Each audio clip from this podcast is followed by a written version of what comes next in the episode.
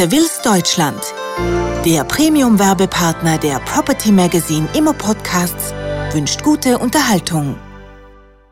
Wohnkonzepte für Generation 50 Plus übersteigen in Stuttgart das Angebot.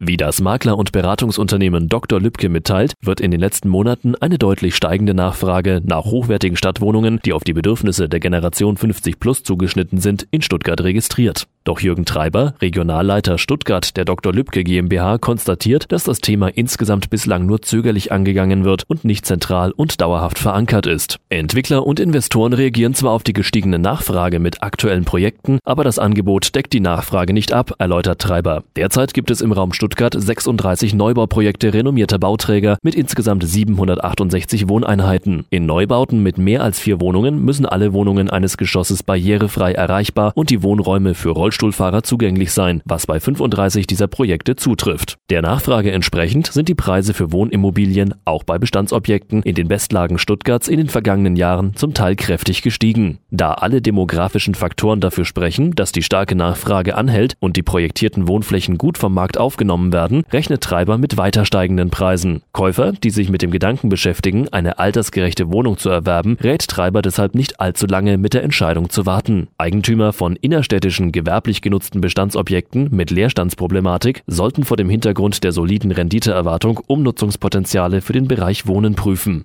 Viele Hausbesitzer stehen irgendwann vor der Entscheidung, ihr Eigenheim zugunsten einer pflegeleichten Wohnung, die auf die Bedürfnisse älterer Menschen zugeschnitten ist, zu verkaufen. Doch die Beweggründe für die Aufgabe des Eigenheims sind sehr vielfältig. Neben dem Wunsch nach einem umfassenden Dienstleistungsangebot wie Wäscheservice, Fahrdienst oder Einkaufsservice sowie medizinischer Nahversorgung bewegt viele Verkäufer der Aufwand und die hohen Kosten für einen barrierefreien und grundrissoptimierten Umbau ihres Eigenheims zu diesem Schritt, erklärt Jürgen Treiber. Diese belaufen sich bei einem Einfamilienhaus mit 250 Quadratmeter Wohnfläche beim Einbau eines Treppenliftes, dem Umbau von Bad und Küche, der Verbreiterung der Türen und dem Anbau einer Rampe schnell auf einem mittleren fünfstelligen Bereich. Insgesamt können sich die Kosten einer nachträglichen Anpassung bei Wohnbauten durchschnittlich auf 5 bis 10 Prozent des Gebäudewertes belaufen. Müssen Denkmalauflagen beachtet werden, steigt die Investition nochmals um rund 10 bis 15 Prozent. Das heißt, bei einem Einfamilienhaus mit einem Verkehrswert von 700.000 Euro muss man 35 35.000 bis 70.000 Euro für die Umbauarbeiten kalkulieren. So kann sich der Umzug, auch wenn der Kaufpreis einer barrierefreien Wohnung um 15 bis 20 Prozent über dem einer normalen liegt, durchaus rechnen.